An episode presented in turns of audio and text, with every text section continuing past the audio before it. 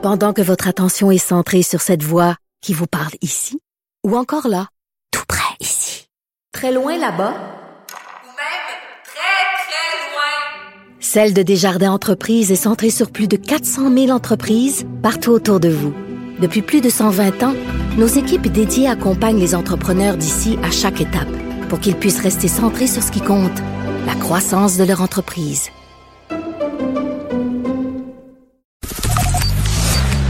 Politiquement incorrect.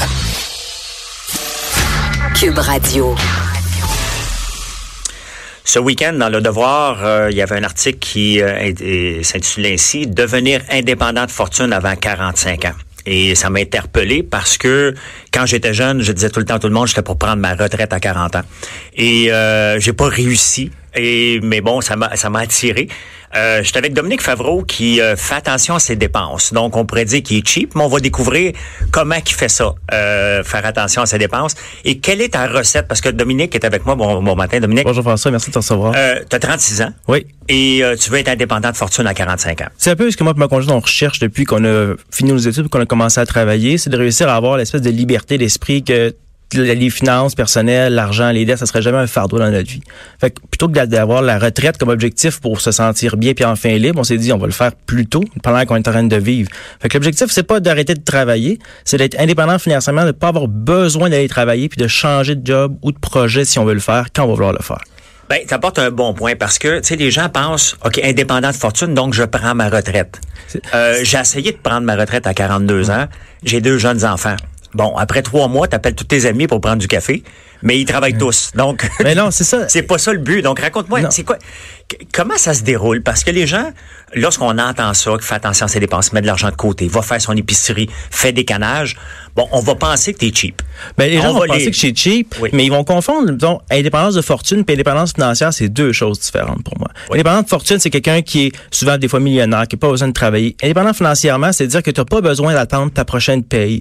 Tu peux prendre six mois, un an si t'es malade, si t'as un projet, si tu veux faire le tour du monde, tu veux vivre une expérience, tu veux passer à autre chose pendant un petit bout de temps où tu as reviré de bord parce que ta vie te convient plus, tu vas le faire parce que tu peux sauter dans le vide parce que tu as ton parachute. Oui. C'est ça l'indépendance financière. Donc c'est pas d'arrêter de travailler, c'est surtout pas d'être cheap et de pas vivre parce que le but c'est de bien vivre en fait avec ton indépendance financière. Fait que c'est pas de rester chez vous à manger des canages puis à pas voir tes amis puis pas aller au restaurant parce que tu dis ah, ça va me coûter 40 pièces puis je veux pas y aller. Oui. Ça va de réussir à, à penser où est-ce que tu mets ton argent pour vivre les expériences que tu as vraiment envie de le faire puis où est-ce que tu le valorises. Mais parle-moi justement parce que bon tu m'as cité que tu disais dans ton article que ma déclaration de l'épicerie à 75 pièces n'était pas cool, mais euh, je veux t'entendre parler de ton épicerie parce que bon moi je le dis mais on m'écoute pas. Donc je veux l'entendre de quelqu'un d'autre. Comment comment tu réussis? Comment tu te présentes? Tu pars ça avec ta liste de petits coupons puis tu arrives à, à Non, non, les, puis- les coupons c'est pour les quatre ladies là. Le but c'est pas de faire ça, c'est de réussir à penser à quoi tu vas manger, qu'est-ce que tu vas acheter, de pas te présenter à l'épicerie avec le ventre vide puis de remplir des choses toutes déjà préparées. C'est de revenir un peu à la base, tu puis l'inspiration que j'ai moi c'est un peu ma grand-mère, tu les gens cuisinaient à l'époque.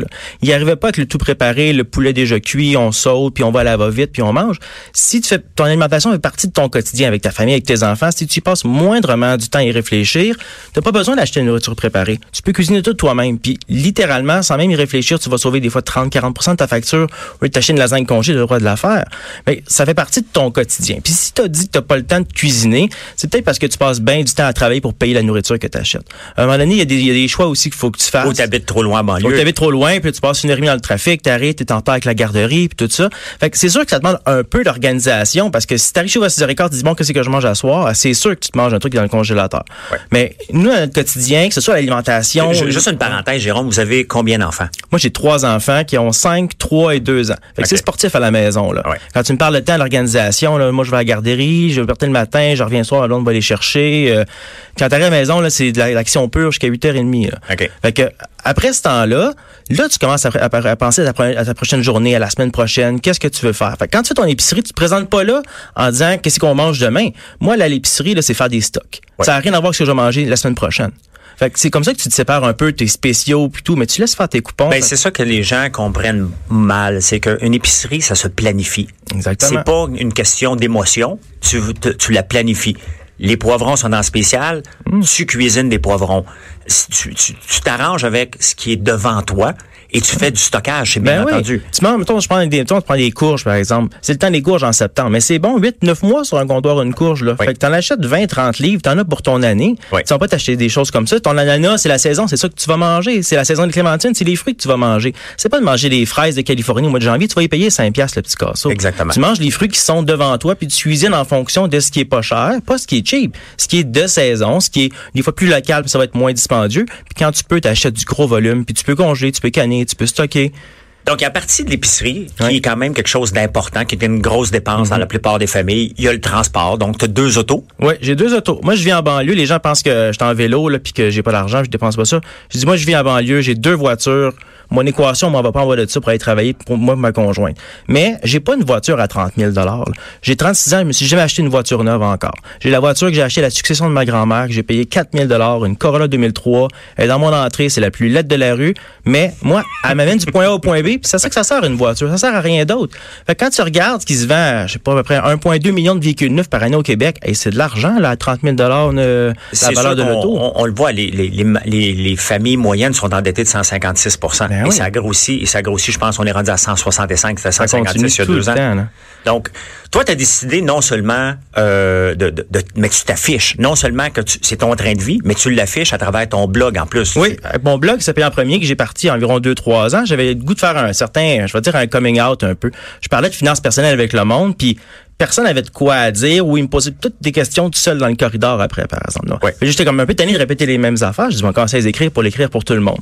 Fait que avec le blog, ça m'a permis de passer un peu une philosophie que je traduisais aux gens autour de moi, mais je dis, il y a de quoi de plus large que ça, là. Tu sais, c'est l'indépendance financière, mais ça peut être aussi juste apprendre à mettre de l'argent pour sa retraite ou un projet, ou juste pas s'endetter de 30 000 quand t'as 40 ans. Mais tu sais, la Liberté 55, on se l'est fait casser. Toi, Ah, t'étais ouais, ouais. un peu plus jeune que moi, donc t'étais sur la fin. Moi, j'étais en plein dedans. J'ai 51, t'en as 36.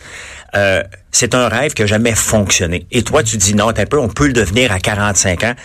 Ah, OK, tu fais attention à tes dépenses. Mm-hmm. Euh, et j'ai aimé dans ton article, ce que tu dis, c'est que tu dis qu'on fait des choix et non des sacrifices. Exactement. Et, et ça, c'est important de, de le spécifier aux gens. C'est une grosse différence. La liberté 55, le mensonge, moi aussi, je l'ai entendu, des petites publicités comme ça. Ce qu'on essaie de vendre aux gens, là, c'est le train de vie typique nord-américain avec le char, la maison, les dépenses. Puis même si tu travailles plus, tu peux le faire. Moi, j'essaie Ouais. pas de dire ça à personne. Faut que tu fasses des choix. C'est pas des sacrifices que tu vas faire. C'est que tu dis, est-ce que j'ai goût de mettre de l'argent dans un auto ou dans ma paix d'esprit? Dans un projet ou encore dans une maison trop chère qu'il faut que je rénove? À un moment donné, c'est pas des sacrifices. Si tu regardes, il y a 5 ans, 10 ans, comment est-ce que toi, tu vivais, ton salaire augmente depuis ce temps-là, ton niveau de vie a juste augmenté. Ouais. Je pense pas que quand tu penses à toi il y a 5-10 ans, tu te dis, ah, je fais des sacrifices tous les jours, tu vivais avec l'argent que tu avais. Exact. Fait qu'à chaque fois que tu as une, augmentation salariale de 2, 3, 5% au lieu d'augmenter ton niveau de vie, mets là de côté, c'est pas un sacrifice. Tu vivais déjà bien hier, tu vas continuer à bien vivre demain matin. Oui. Bon. Il y a l'épicerie, il y a les choix qu'on fait, mais à la fin de tout ça, là, faut être capable d'en mettre de côté puis le mettre quelque part. À quel endroit tu le mets? Qu'est-ce que tu fais avec l'argent que tu as trop? À chaque semaine, t'en as, t'en- as trop. Donc, tu dois le placer quelque part parce que si tu veux être indépendant financièrement, faut que ton argent travaille pour toi. Exactement, Donc, ça. quelle est ta stratégie pour ça? Moi, je mise pour utiliser l'ensemble des abris fiscaux qui sont disponibles par le gouvernement. Les REER, les CELI, les REE, ça, là, c'est maxé à chaque année. Faut que tu t'en, faut que tu l'utilises au maximum, sinon tu vas payer de l'impôt. En plus, il y a les subventions du gouvernement qui vont venir avec ça, fait que je vais les utiliser. Après ça, je vais les placer. Plutôt que de donner des fois deux, trois frais de, pour- euh, de frais de gestion à un conseiller, moi, j'ouvre mes propres comptes de, en- de courtage en ligne. Je fais mes propres placements en fonds négociés en bourse. Je fais pas du trading, là. Je place mon argent froidement tous les mois. J'achète à la hausse, à la baisse. Ça m'intéresse pas de savoir si on est en crise boursière ou non. Mon argent est pour dans 20, 25 ans. Je la place. puis Donc, à chaque je mois, toi, tu mets, mettons, dans le même, le dans temps. le même indice. Tu Ouais. peux pas le partager parce que t'es pas un, un- un- un courtier Non, euh, reconnu. Donc, tu peux pas donner tes trucs à tout le monde, bien entendu. Mais tu le fais systématiquement Syst- dans un fonds négocié en bourse. Exactement. T'en prends plusieurs. Tu, vas, tu vas y aller en fonction, non pas de tes émotions, juste de dire, ça me prend un placement, je vais aller le chercher. Puis, tu te poses pas de questions par rapport à ça. Puis, ça se roule tout seul. Puis tu fais-tu des folies là, en envie? À un moment donné? Ben Tu oui, ben le oui. vin, Le monde, euh, euh, le monde pense que je reste chez nous à faire. Ben oui. bien, là. Moi, j'ai ma, j'ai ma soirée de boys mensuelle. On, on prend un verre avec le monde. Je sors avec mes enfants. On fait les activités. J'ai des, j'ai, j'ai des passe-temps. Moi, je tripe sur la batterie, les bénisteries. J'achète des choses. Euh, Il y a des choses sur lesquelles je fais pas de sacrifice, là. L'éducation, la santé, moi, ma famille, ça passe en premier, là. Si j'ai besoin de quelque chose pour mes enfants ou ma conjointe, quelqu'un est malade, là, il n'y a pas de question qui se pose. On sort l'argent puis on avance. Donc, tu es capable de mettre de l'argent vraiment de côté avec trois enfants. Est-ce que tu as un chalet? Je pense que tu l'as vendu. Non, hein? c'est tu l'as ça. vendu. Hein? Euh, ce que j'ai fait, c'est que j'ai acheté la- le chalet de mes grands-parents quand ils sont décédés. Une vieille Reagan montée sur bloc des années 70, mais j'ai passé six ans à le flipper. Après ça, je l'ai vendu. Ça, ça a été un peu mon kickstart. Six ans d'efforts, un peu de jus de coude. Là, c'est tout ce que je pouvais faire à l'époque en étudiant en même temps. Ouais. Puis après ça, je l'ai vendu. Puis là, j'ai acheté ma vraie maison dans laquelle je vis pré- présentement. C'est de prendre des petites opportunités comme ça qui se présentent. Les gens vont dire, ah oui, t'as eu ta... Un chalet, c'est imposable. Est-ce que c'était ta résidence Non, principale? Moi, j'ai acheté comme résidence principale Ah ah. parce que j'avais pas de, pas de maison non, mais c'est- brillant. C'est ça, t'achètes ben oui. une maison. Si t'as pas moyen de te payer la maison que tu veux, tu peux en acheter une petite. Tu peux l'augmenter, tu peux la, la rénover, tu peux la revendre, puis tu peux bouger. Oui. Faut que tu saisisses tes opportunités autour de toi, puis toi, on en a des différentes. Puis faut pas que tu les laisses passer, puis tu peux pas te dire, ah, j'avais pas l'argent pour mon projet. Ben, tu viens de manquer, de manquer une opportunité parce que t'as un char neuf. Ou parce que t'as trop dépensé pour, faut que tu un peu priorises qu'est-ce que t'as envie. C'est pas un sacrifice, c'est de faire des choix, puis on en fait tous les jours. Donc, qu'est-ce qui va arriver après 45 ans? Parce que si tu vises l'indépendance financière à Mhm. partir de 45 ans, à partir de 45 ans, qu'est-ce qui va changer? Est-ce que tu vas augmenter ton train de vie? Est-ce que tu vas rester pareil? Moi, le but, là, c'est de pouvoir faire tout le temps ce que j'ai envie de faire. Fait que si à 45 ans, mon emploi m'intéresse plus, je vais changer, je me poserai pas de questions, même si j'ai pas longtemps pas qui m'attend. Si je veux euh, partir un projet un peu fou, j'en ai tous les jours des projets, je vais pouvoir le faire, ça va, ça sera pas, et j'aurai pas d'obstacle. Fait que j'ai pas besoin d'attendre ma retraite pour commencer à vivre ce que je veux. Si c'est quelque chose qui se passe devant moi, puis il faut que je le prenne maintenant, puis j'ai pas besoin de, l'échapper, ça va se passer là. J'irai pas m'asseoir sur mon sofa et lire mon journal, ça c'est la retraite de mon grand-père, ça m'intéresse pas. Je vais vivre des expériences, des projets jusqu'à la fin de ma vie. Puis à 65 ans, ça se peut que je travaille encore. C'est pas grave ça. Je sais que j'aurai fait tout le temps ce que je veux parce que quand ça me tentera plus, j'aurai arrêté parce que j'aurai l'opportunité de pouvoir le faire. Si tu travaillais pas, qu'est-ce que tu ferais? Oh mon dieu, j'ai des listes là. Ben, J'écris, j'écris, je fais de la musique, je peux faire des projets d'ébénisterie, je fais de l'engagement communautaire. euh, J'en ai tout le temps. Serais-tu blonde- capable de vivre juste avec tes placements à partir de 45 ans? C'est-tu l'objectif? c'est un peu l'objectif. C'est un peu l'objectif. Si c'est pas 45, mais 48, ça sera ceux-là. Mais c'est un peu l'idée. Puis après ça, même si je continue à avoir des revenus de travail, c'est pas que je, je survive à mon argent. Ça me dérange pas si j'ai plus d'argent quand moi je vais mourir. Parce que le but après, c'est de passer l'argent à mes enfants. Ouais. C'est de briser un peu le cycle intergénérationnel de l'iniquité. Fait que le but, Toi, c'est- le seul revenu là, en ce moment dans ta... Ma conjointe, elle a une bourse euh, parce qu'elle est aux études pour l'instant, mais je suis le majeur, euh, le, le revenu majeur dans la famille. Mais ensemble, on est à 85 000 de revenus bruts. Là. Si- moi, je vis en, en banlieue de Montréal. Là. Fait que ça, ça arrive nord, Longueuil ou à Laval. Là, je suis ton voisin. Là. Tu.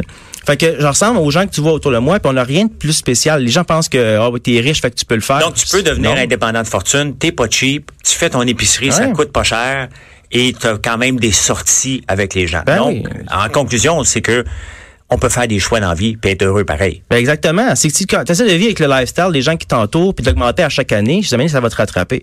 Mais tu fais tes propres choix, tu vis bien avec, puis tu t'assumes, puis tu te gères. Tu vas voir qu'il y a pas mal plus d'espace dans ta vie financière que tu penses qu'il y en a.